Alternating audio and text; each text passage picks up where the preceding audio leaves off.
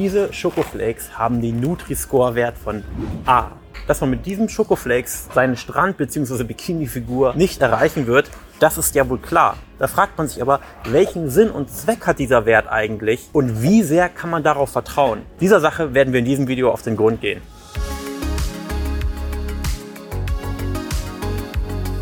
Okay, die erste Frage, welchen Sinn und Zweck dieser Wert überhaupt hat, beantworte ich direkt am Anfang. Erfunden wurde der Nutri-Score, um den Menschen dabei zu helfen, einfacher und besser einzukaufen. Seine Hauptaufgabe ist es, die Nährwertqualität von verpackten Lebensmitteln und Getränken besser vergleichen zu können. Und zwar nur von Produkten aus der gleichen Kategorie, also Keks A mit Keks B oder Nudelsorte A mit Nudelsorte B. Ein B oder gar ein A auf einer Packung Cerealien heißt damit also nicht, dass es sich hierbei um ein Lebensmittel für eine gesunde und ausgewogene Ernährung handelt, sondern nur, dass das Produkt im Vergleich zu anderen Cerealien die bessere Wahl ist. Bewertet werden die Produkte mit Hilfe eines Punktesystems. In die Bewertung fließen vier tendenziell negative und drei tendenziell positive Inhaltsstoffe mit ein. Negativ bewertet werden der Gesamtenergiegehalt in Kalorien, der Zucker- und Natriumgehalt und die gesättigten Fettsäuren. Fettsäuren. Positiv dagegen werden bewertet Ballaststoffe, Proteine und der Anteil an Obst und Gemüse. Die Punktzahl, die dabei herauskommt, wird anschließend in die Skala aus dem Logo des Nutri-Scores übertragen. Die Farben grün bis rot helfen bei der Orientierung. Ein grünes A soll dabei eher zu einer gesunden Ernährung beitragen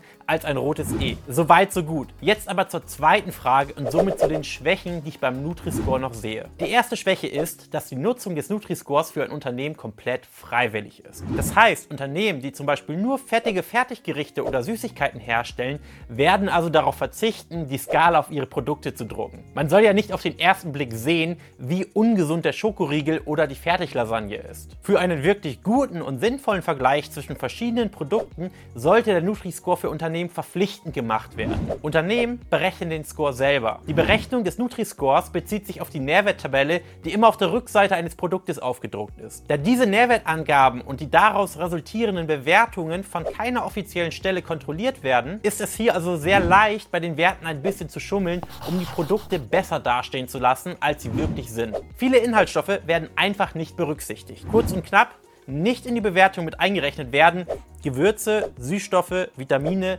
Mineralstoffe und Zusatzstoffe wie zum Beispiel Farbstoffe oder Geschmacksverstärker. Das führt meiner Meinung nach zu einem etwas verfälschten Ergebnis. Zu hoher Referenzwert für täglichen Zuckerkonsum. In seiner Berechnung toleriert der Nutri-Score sehr hohe Werte, zum Beispiel für den täglichen Zuckerkonsum. Hier liegt der Referenzwert bei stolzen 90 Gramm. Dieser hohe Wert führt dann leider dazu, dass stark zuckerhaltige Produkte trotzdem ein A oder B bekommen können. Beispiele dafür sind zum Beispiel Trinkkakaopulver oder die Schokoflakes, die ihr im Intro gesehen habt. Ungesunde Lebensmittel erhalten gute Bewertungen. Eine Packung normaler Weizentoast hat einen Score von A. Erscheint also, wenn man das Toast im Regal sieht, super gesund. Obwohl ja eigentlich jeder weiß, dass der Griff vielleicht zu Vollkorntoast die bessere Alternative wäre. Und dadurch, dass eigentlich ungesunde Lebensmittel teilweise ein A oder ein B erhalten, wird den Menschen suggeriert, dass sie genauso gut für sie sind wie wirklich gesunde Dinge. Wenn man also als Verbraucher nicht weiß, dass ein Vergleich mit dem Nutri-Score nur innerhalb der gleichen Produktgruppe funktioniert, erscheint das Nesquik Schokomüsli nicht ungesünder